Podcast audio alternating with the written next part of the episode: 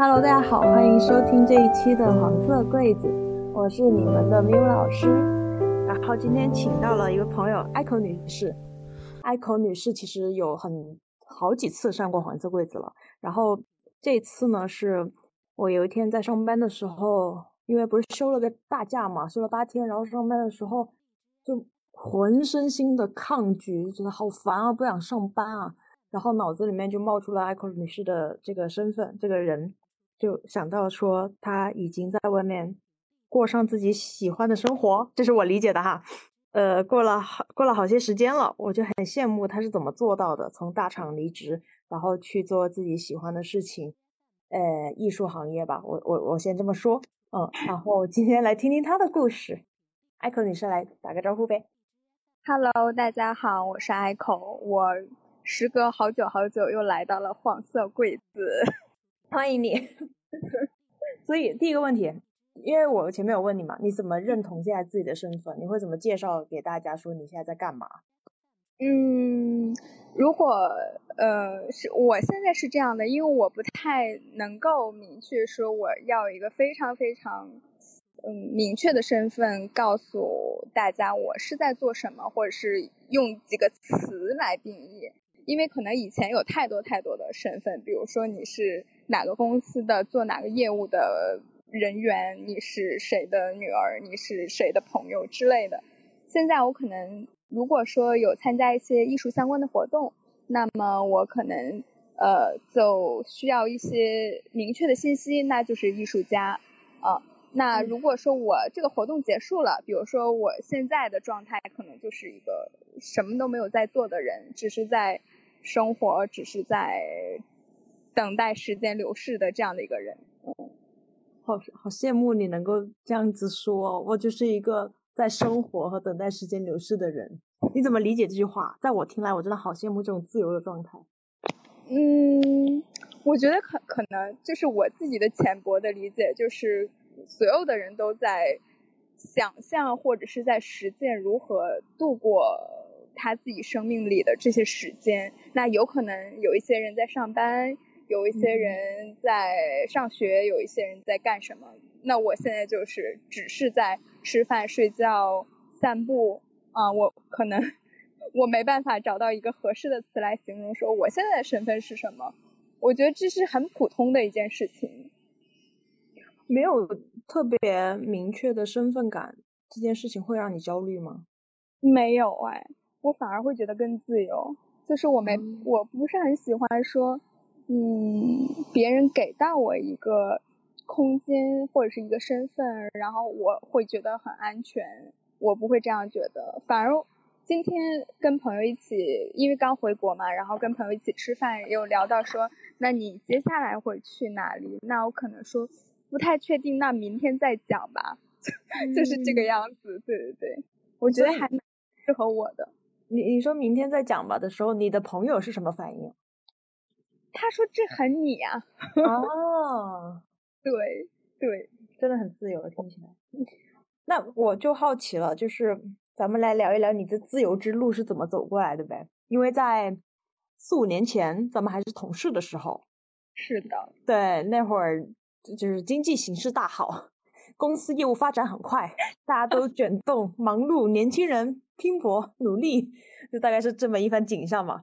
嗯哼，说那个时候你你你有你有过什么样的念头，说决定要辞职，或者决定觉得这条路不是我想要的吗？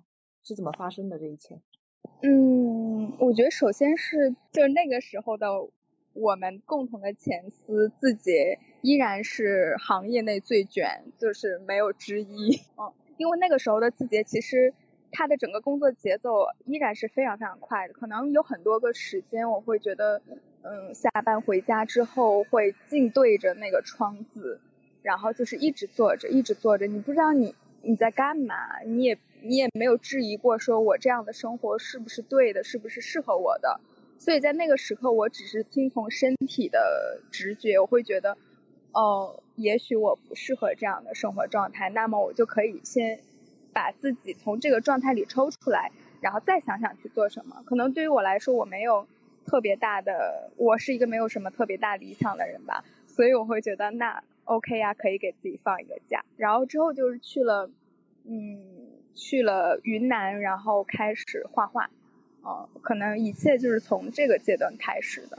哎，等一下，这是怎么发生的？就我听起来好像是在自己那时候会很不舒服，身体、精神，所以觉得就可以停下来了。其实也没有那么不舒服。嗯，就在自节的时候，可能觉得，呃，其实呃，比如说待遇也很好呀，身边的同事也很好。嗯嗯，没有那么的不舒服吧。只是有一点点不舒服，然后我就觉得那可能那我就换一下喽，没关系，就是没有到说一个特别大的一个临界点，说我一定一定要做出一个改变了，没有这样子。我觉得可能是跟我这个人有关系，就跟我今天是吃猪肉饭还是牛肉饭一样的随意。哇哦，就可能跟我的这个人有关系，就是我可能不是说。呃，遇到了一些什么特别特别大难过的一个坎儿，或者怎么着，我就要放弃了。我只是觉得，我是不是可以换一个其他样的生活？我是不是可以看一些其他的风景？那如果我有这种想法了，那我就去做一下，试一下。我觉着 OK 没有问题。虽然现在的平台是很好的，但是我我并不呃一定认为说我离开这里我就会怎么样，我就会失去什么。我并不这样觉得。这里面我有好多我我内在的发问啊，嗯哼，从最开始叫做，哎，那我还是有很多别的生活想过的，那我就去过一下喽，而且过一下就算过得不好，我也可以活下来的。这里面我感觉到，第一，他是有极大的自信和稳稳定感，就是我不担心，我不害怕，然后第二是我也不担心有沉没成本。我不觉得说我这条 路我就得走到什么什么样子，这是怎么来的呢？就是为什么可以这样 做到呀？啊，这个好难说，这个好难说。就是我我没我没办法说确定的说给到我为什么一定一定一定要做一个非常明确的决策。我的工作可以这样，但是我对我的生活从来没有一个长期的规划，只是说我当下的感受是这样的。嗯，那我就去做好了，然后做好做坏的话，我觉得无所谓，对于我来说无所谓。所以在客观层面上，你是不是也没有什么担忧和顾虑啊？或者在生存或者生活上？生存生活，我觉得唯一的是，至少你要是有，呃，你给自己的一个计划阶段里面可以体面生活的存款啊，这个是 OK 的。那其他的就无所谓了。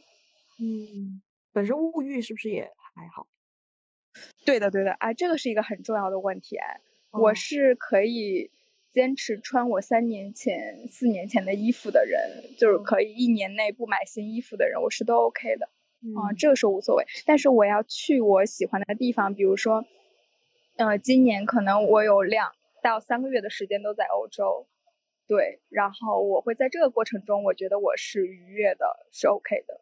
那后来呢？就是你从字节去大理那段时间，你是怎么就选择上了要做画画这件事情呢？可能我们现在的问题有一个点是，我的选择，所有的选择都是就像流水一样，我不知道这个形容准不准确，就是就像流水一样，非常非常自然，就是它推向你了，它推向你了，然后我就选择了，然后慢慢这个水又流入了其他的河流，然后其他的河流又汇入了其他的支流，就是那种感觉。就比如说，当时其实就是在那一段时间里，你可能需要一件事情，那这件事情的话，很偶然的就是绘画这件事情，所以就是开始画，但是你又不知道说，我画这些东西是干嘛的？当时基本上有半年的时间都是在家画画画画画画画画，然后画了满屋子都是画，你不觉得时间是流过的？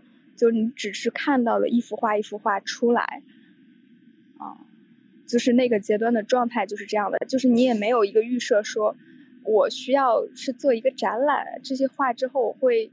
售卖掉还是怎样？那个阶段是没有任何预判的。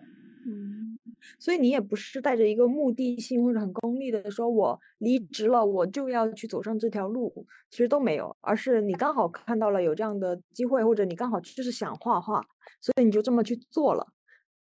当然，然后用 好棒，用身心灵的这这个语言体系来说，它就就是有一种像是命运撞上了你，或者你就只是跟随着你的河流去走。对的，我觉得这个形容还蛮准确的。这个过程有特别难熬或者是焦虑的时候吗？开始是没有的，因为开始你还是完全沉浸在，嗯，那个环境里，那个自然风光里，那个你每天早起就是拿着，就是坐在画板前画画，然后晚上太阳落下来了就是睡觉，就是一个非常简单和自然的状态下完成的这一切，不知不觉就是一年的时间就就这样流逝了，就是你并不觉得好像你需要再做一些其他的，你需要再思考一些其他的。并没有，我觉得是那样的。哦，那会有那些很美好的收获吗？觉得就是在这个这一段绘画的时间里面，我觉得反而给到的是平静，就是嗯，你以前很难拥有，或者是我很向往的那种平静，就是你可以什么都不用想，然后你你可以什么都不用做，你只需要负责把你今天的想象，或者是说，嗯。我记得我上个月的时候，在里斯本的时候，在里斯本在佩索阿的那个美术馆的时候，就是在随意翻，他有一本中文的他的事迹，上面就写着，他说我并不是想成为一个诗人，而成为写诗只是我与这个世界相处的方式而已。我觉得他很适合于我的那个状态，就我并不想因为这个成为什么，或者是因为这个得到什么。只是说，我和我生活的空间和我自己与这个世界的对话就是绘画，啊，嗯，所以在大理的那段时间大概有多长啊？嗯，大概有七个月，我记得不到一年，半年多一点儿。它是某些项目，还是你就是在那待着，然后自己做自己？嗯，没有，那个时候还。那个时候还完全没有项目接收你，就是完全是自己在自主的去做一些东西。呃，是在有项目是在我第一个展览，就是第一个很小的展览是在大理，然后是一个做音乐的一个女孩，然后她做了一个这样的空间，她觉得，哎，你的东西还蛮特别的。她可能不是最好的，就是画的好的有非常非常多的人，但是在瓦片上。去做这样的东西，可能是他没有见过的，他觉得很有意思。那他说我可以邀请你来我的空间做一个你的展览，这是我第一个呃接收到的别人的邀请，然后也是第一个觉得哎这个东西是可以玩一玩的。当时被这样邀请的时候是什么心情啊？嗯，有没有觉得哇我好厉害？没有，没，就觉得 OK，嗯。就就是可能在这之前会觉得好像，哎，如果有人能够买你一幅画，就是已经是非常非常大的鼓励和认同了。但是当那一刻说做展览的时候，我觉得，嗯，也行，做也行，不做也行，这种感觉。哦，也行，既然你来了，那好来吧，可以来吧，对，也行，也可以。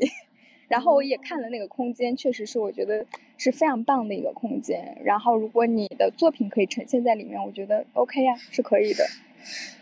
嗯，从你到大理到被邀请去参展是多长时间？就是我即将要离开，就是最后最后的，呃，就是七个月结束之后。嗯嗯，那其实还蛮快的耶。如果一定要有个时间线的话。嗯，其实。对于说成熟的艺术家来说，可能那个空间算是非常小，而且不是很专业的一个空间，所以还好了吧？我觉得，只是说恰巧，呃，对方觉得你的东西还 OK，然后大家一起来玩一件事情，所以我经常提到玩这个东西，我会觉得就很适合我的状态。嗯，就可能我后面的很多项目都是我会觉得，嗯，他们做的事情很有意思，那他们也认同我的作品，那大家可以一起玩一下。那如果你需要一个身份是艺术家是创作者都 OK，我都能接受。那在这个过程中，比如说被受邀参展了，有没有一些瞬间上你觉得这条路我可以一起一直走下去，甚至说我就不用去上班了？刚开始第一次结束，就从大理结束的这个展览的时候，我回来还是有上过一年班的，就是呃，在一个也是互联网公司，就是来到上海嘛，然后那个阶段其实说实话，就像你你你做了一场梦一样，然后你又重新回到了你以前的这个领域里面，你并不确定说这个事情可不可以去继续往下做，所以我又重新回归了去公司上了一年班，但上一年班之后，我非常确定的是说，我觉得。上班和在互联网上班这件事情是不适合我的，这个是我非常非常坚定以及确信的一件事情。所以在这个，在这个低包 结束的时候，然后黄女士，也就是我们共同的这个朋友，她给我推了一篇，嗯，在杭州的一个艺术驻地，就是他会邀请一些艺术家，然后来这个地方参加一到两周的这样的自主创作。嗯，然后是那个项目，其实是给到了我很多的精神和实际能够走出去的动力。那个项目的时候，我认识了一些真正的呃在从事艺术领域的这样的一一些艺术家，而且是不同领域的，有动画的，呃有写诗歌的，然后还有去做影像的。嗯，然后我们在这个过程中去做交流的时候，我发现原来大家是可以用这个事情来去。来来去生活的，或者是来去度过他接下来的时间的，而且也也是有这样的机构可以接收你的，啊，所以是那个事情让我觉得，OK，那我可以后面多投一投这类似的项目，所以我才从中间的这个公司里面直接跳出来到现在，有点像是真正的入行，虽然这个词很晦气哈，跟你的那个自由选择好像不是很搭。有有一点这个这个意思，让你觉得这是一条可能的路。是的。那你觉得这过程里面有没有哪个时候你是觉得好，我就要坚定的走下去？有没有这种想法？包括现在。呃，我觉得就是回到刚才说的河流的那个比喻上，就是像我第一次在云南的时候，是你在了有一个小的支线流出来，然后你重新又回到上海的时候，去到杭州。然后又有小的支线出来，然后从杭州这个项目出来之后，是后面啊，是后面有一个，算是在杭州还算呃有一点名气的美术馆，然后他接收了我的我的作品，然后邀请我去福建参加了一个类似于这样的项目，嗯然后之后又不断的不断的叠加叠加叠加，然后就不同的项目涌过来，你会觉得。OK，这个还挺好玩的，可以玩一下。所以你现在的生活是满意的吗？我觉得是满意的，而且这个过程我觉得会比，嗯，他给到你的那些东西会让我感受更好一些。比如说展览这件事情对我来说，我会觉得挺没劲的，就挺无趣的。就是展不展都行，然后你给给不给我发推文也都行，但是这个过程我觉得是很有意思的。比如说，你会接收到不同领域的艺术家他们在创作过程中中的一些分享和想法，那我们可以一起来去创作一些新的东西。就是可能就像你打开了自己的触角，然后你可以接收到这个世界上很多不同方面的信息，然后同时你又可以创作一些。不同方向的东西，我觉得这个是好玩的。其他我觉得有没有，嗯，有就接收，没有就不去寻找，嗯，就是这样子。我我内在又有一个声音在冒出来提问啊，就是因为在互联网打工这件事情，跟做艺术家这件事情、创作这件事情，它还是有一定的行业壁垒，就是他们之间其实区别挺大的。在整个过程里面，你开您开始可能就是抱着河流心态，你就是玩就喜欢去做。有没有一种你会怀疑自己的时候，就觉得自己凭什么就能成功呢？凭什么能走上这条路？有哎，很多很多，就是非常非常多这样的时刻，特别是呃最一开始的两三个项目吧，就是你因为嗯有一个非常小的，也不呃有一个非常细节的东西，因为大家都会。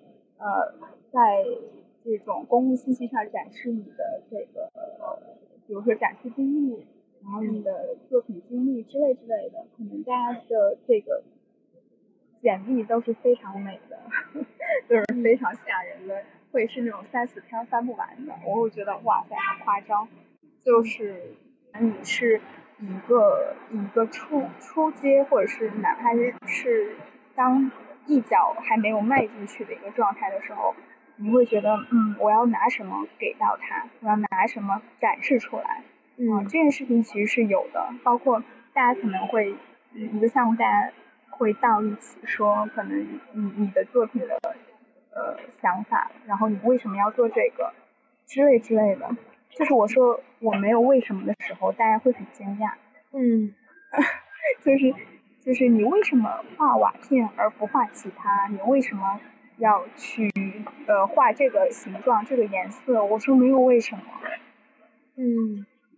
就是你跟他们的体系是完全完全不同的，他们会是以专业的角度去探讨，说我在创作一件东西的时候，我在表达什么，我包括我用的颜色、形状，我摆放的方式，类似的，但是我的那个阶段是没有的，我我的那个阶段就像，嗯，小朋友学画画一样，嗯，就是。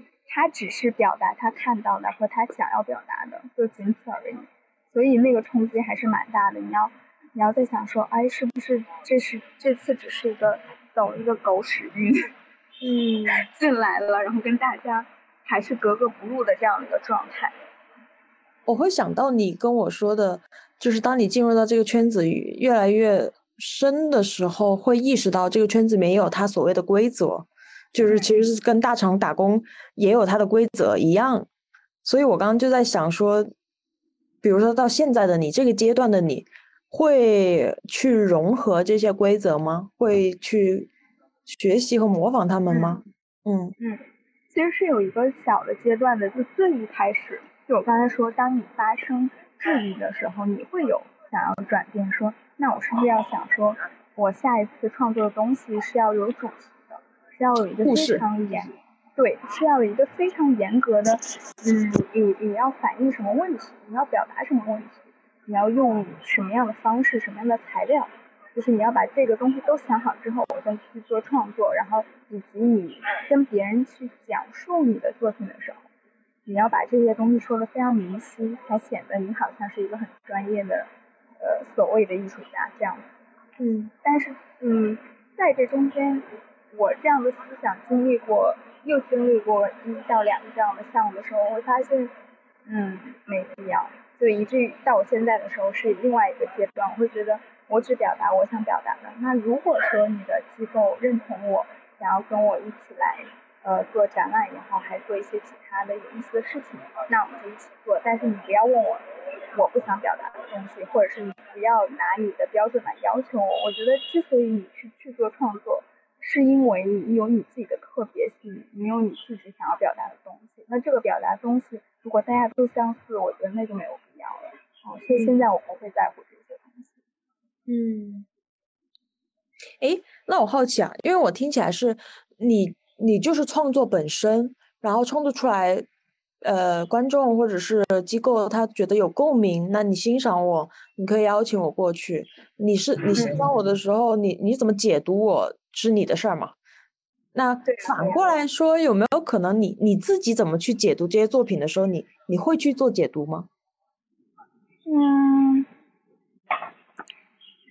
我觉得这个可能用一句话比较好简单的解释，就是如果我们能用语言表达的，那为什么我要画画呢？嗯嗯，这个可能是我想要说的，就是呃。有一些事情是没办法用语言表达，或者是具象的说出来的时候，那我们可能是用另外一种东西来呈现它，那不必要再去用语言再去解释它。可能每个人看到的就是他心里反映到的，如果他没有接受到，OK，那可能你看看别人的东西，我觉得也挺好的。嗯嗯，我喜欢这个解释。嗯，回到你那条线上面去，就是。当你的艺术品被邀请展览，然后你参加了好几个驻留项目，在之后呢，有什么样的比较 milestone 的点吗？让你觉得你你有一些变化？最近的两个项目，它可能会跟之前不太相同，然后它是一些艺术机构和一些其他类型的商业机构进行了合作。那这种合作可能会对于我们来说可能会更偏商业化一些，然后所以可以接到一些类似商单这样的东西，嗯，有收入了，对，微博。所以在接商单以前，所有的都是纯投入吗？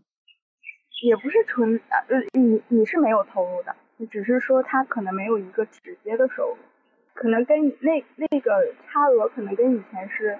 天差地别的，就是是这种感觉，但是对于你来说，算是一个新的阶段，我觉得是这样。嗯，开心吗？收到钱了？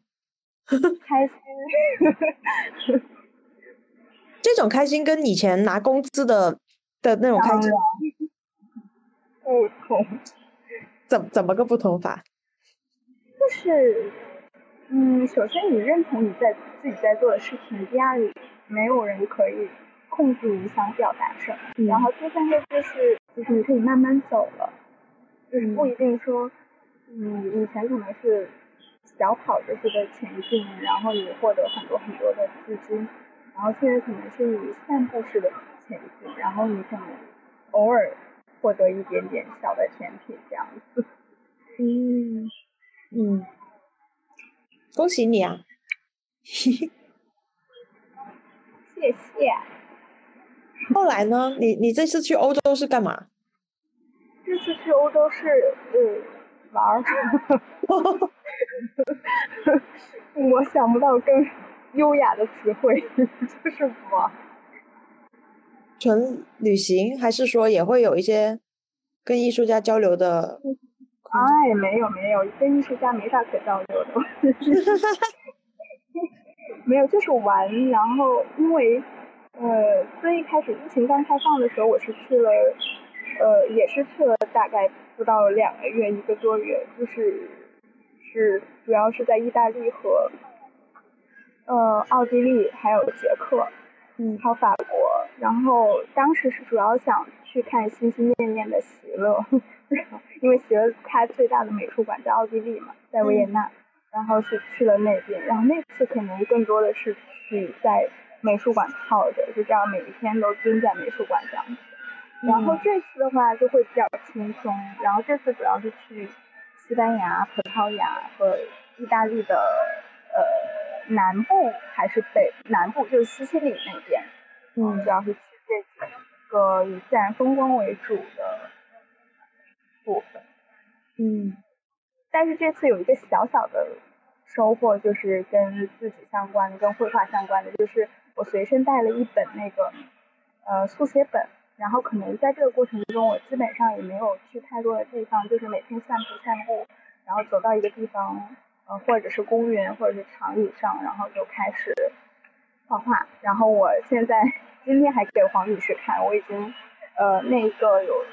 三十四十页的本子已经全部画满了。哇，嗯，我一直觉得创作是一件特别幸福的事情，就只是去感受，然后去表达，然后更幸福的是，你通过这件事儿，你还能谋生，还能生存下去，而且不用上那些逼班。是的，那那是很艰难的过程的，就是关于说你。是不是能够通过它获得很舒适的生活？这个可能是你要有一定的资金支持之后，你再去做这件事情。然后你不把他的收入作为你的唯一的或者是重要的呃考量，这个事情其实蛮重要的。对，就一方面是经济支撑这个，你得有一定的基础，你才能去做嘛。那另外一方面也是心理层面的这个焦虑感。就是，但是在这件事情在你这儿就显得特别的，你处理的特别好，在我看来，我就去了，我就去体验了，然后在过程中，哎，有额外的收获，哎，那我就可以继续干下去。嗯，其实今天也跟黄律师聊过这个问题，就是，嗯，就是可能对于我们之前呃的同事，比如说大厂的一些同事，我觉得存款和资金问题并不是一个他最大应该考虑的问题。就基本上多多少少，大家工作这么多年，也 应该有点有点子能够支撑个一年半载的资金，我觉得这是可以大部分确定的。那对于心理上的平衡，我觉得是更重要的，就是你能不能接受我没有一个组织接收了，我可能嗯没有每个月的稳定的进账了啊，我也没有说很很规律的这些同事和朋友们一起生活了，你能不能接受这些？然后可能你做的这个事情，嗯，也没有人能够持续的给到你你认同。比如说美术馆接受也好，还是说呃其他的社交媒体啊，还是什么什么？因为我没有做社交媒体，嗯，所以我会觉得可能每个人要考虑权衡一下这个结果和过程，能不能接受，然后你才能选择这件事情。嗯，确实挺难的，特别是大厂的人吧，本身也自卷，本身可能自我驱动力就比较强。然后很有很有目目标感，想要在一个什么时间达到一个什么样的程度，一旦失去了这一切，你让他只是去生活，除非他家里有矿。这个我理解，但是嗯，我会觉得，就首先我自己以我自己的感受来讲，我我首先没有那么大的。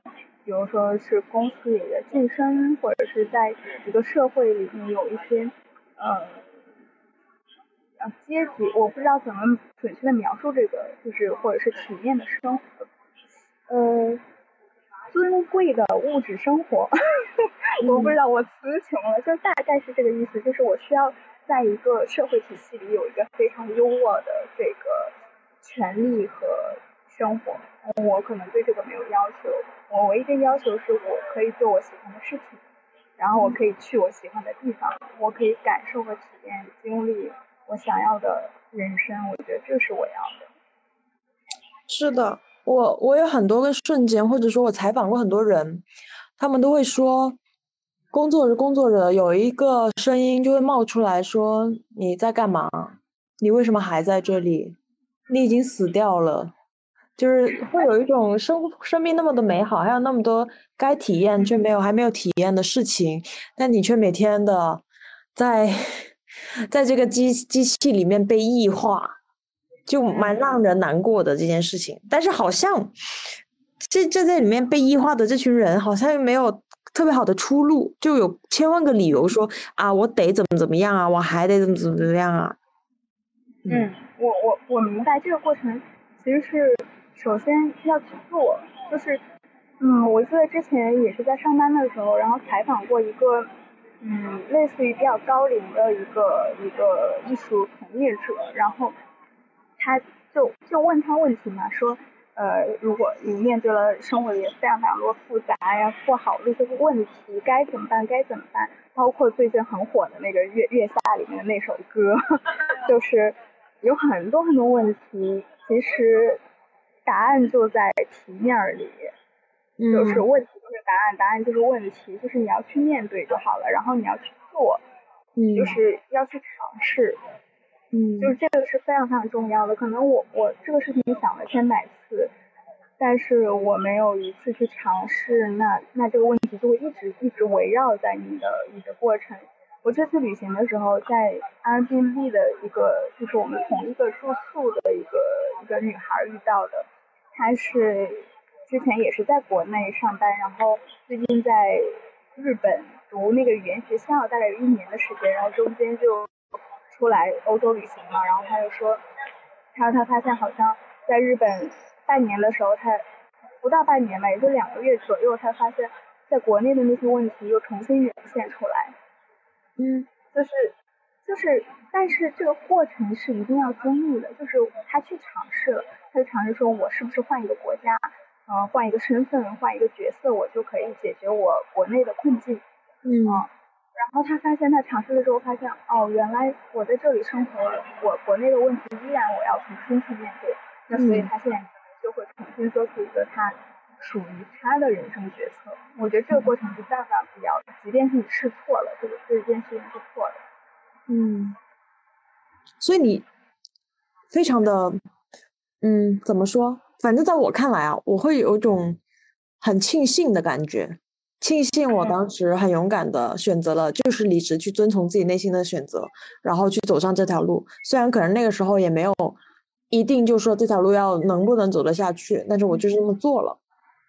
嗯，其实我现在依然也不确定，就是嗯嗯，但这个不确定我自己是能够平衡掉的，就是如果如果说我真的有一天说这个事情。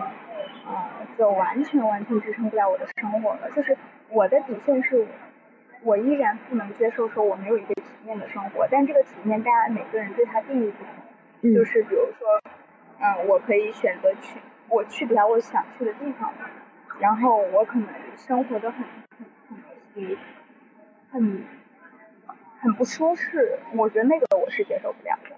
嗯，对。那如果是到了那种时间的话，那可能我会选择一个。让我，我说如果如果说到了那那那种时间的话，那可能我我会选择让我生活舒适一些，然后我再去去做我想做的事情。对我可能不是那种就是嗯让自己过得很极端的人，我不是这样子。嗯，所以听起来其实这个你的所有的选择也是深思熟虑的啦。也没有深思熟虑，只是说我我我目前能够控，嗯，不是能够控制它，目前能够达到我心理和生活状态的平衡，就我心理上我是接受这样的生活状态，嗯，然后我生活上我也是呃能够平衡掉我的日常的这些所有需要的东西，嗯。因为我需要的太少了，非常非常少。但是你知道，在我看来，就是因为没有没有参与到你的生活细节里面去啊。嗯。就光是一些很粗大的标签，比如说你在上海生活，上海本身的一切的物价也非常高，然后同时你偶尔飞欧洲去玩儿，嗯，对吧？这听起来就是不便宜。是的，是的，这个也对。朋友们问过，他说你每次去欧洲是不是要烧个二十二三十万？我说不至于，朋友们。那可能是王黄黄女士的玩法。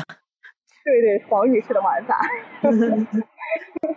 就是，嗯，就是这个也是说到你怎样平衡你生活里的物质的部分嘛。那可能首先我去欧洲，我没有买任何一件。贵重的物品，比如说呃包啊、纪念品的昂贵的东西我都没没有买，但是我要保证我的去的飞机是舒适的，然后我住宿是舒适的，啊，嗯，就是就是这样的事情上是舒适的，那我可以去我想要的美术馆，就是就仅此而已就就够了。其实整个的成本上来讲的话是没有很贵的，然后在上海的话，因为现在。我已经没有再租一个完整的空间，本来是上一个项目，呃，在厦门一个有一个空间，他想给我给到我一个工作室，然后可以移居到那边，然后因为工作室会有一个独立的空间，你可以去做大幅的画的创作，这样这些都是可以的，然后他也可以把你以前的作品寄过去，这样子。嗯。但是这个我还在考虑，就是可能那个。考虑一下地点呀和之类的，所以成本上来讲，我觉得还 OK 的。嗯嗯，蛮好的。你知道刚刚我们我在跟你刚开始呃聊之前，我就看到一篇推送，它的公众号的标题叫做《我在景德镇捏泥巴，月入过万》。是的，景德镇现在成为上海。男女的第二家了，我发现。真的，你你会有什么话想要对，包括我在内的很多大厂员工吗？就是可能有时候，因为我我自己觉得啊，就是这种有点像是月经式的，呃，存在主义焦虑，它会时不时就会冒出来，时不时就会冒出来，告诉你说，你真的要继续这样。做这样的工作下去吗？你真的不去看看世界吗？你真的不什么什么吗？你会有什么话想要对这样的以我为代表的这群人说吗？嗯，去做吧。嗯，别磨叽。就是就是啊，很简单的问题啊，就是不要总停留在想上。我个人会这样觉得。嗯。但想是要想的，就是要想说，嗯，我要给自己多长的时间，然后大概要去做什么样的事情。嗯嗯。然后在这个过程中，我只有自然的来到你你的世界里，我我是这样的。嗯。我品一下，我品一下，冲就完事儿了。对对对，但也不要莽冲。不要完全的盲从，但是不要想的太细节，就是你没办法用一个一个准确的数据来衡量它，说我做这件事情会获得怎样的结果。我觉得如果你要把这个想明白的话，嗯，你是想不明白的。对，我会想。真的是你得做了才知道过程中有无限的可能性。对，要不然你的这个犹豫就会陷入一个怪圈，就是每天都在。你午夜时分 跳出来，给你当头一棒。对对，太难受了，那种当头一棒，而且是一种，呃，叫什么？就是我觉得缺的是一个纵身一跃的勇气。我觉得不是缺勇气，缺的就是你，你赶紧去做，别磨叽，就是缺这个。笑死我了。在线催，在线催，赶紧做。其实很，就是这个问题太通常了，但是又通常到大家感觉没有解决的办法，其实解决的办法就在你面前，只是你没有用它而已。我觉得是这样。嗯。嗯。好呢。但是不管怎么说，就是我我的焦虑还是还是在，而且在了好多好多好多年了，可能出生娘胎开 开始就有这个存在主义危机。但不管怎么样，就是听完你的故事，我会有一种很开心的感觉，就起码你做到了。先不管我自己有没有做到，我好像听完你的故事，我也有一种缓解了一点点我的焦虑的感觉。哎呀，我想问一个问题，但我觉得非常的不合时宜，且且这个问题可能不属于你。那你赶紧问吧。不过，你接下来有什么打算吗？没有。就是玩儿，在河流里面哈。哎，对，然后看走哪条小溪。真好。我觉得这才是生命的状态嘛，就该是这样的嘛。都是都是有好和不好的，我也有很多不好的呀。其实不是有很多，是非常多。嗯。好呀。那你保重，照顾好自己。好的，缪老师经典的告别言。那今天就先到这儿。好呀，拜拜喽，拜拜。拜拜。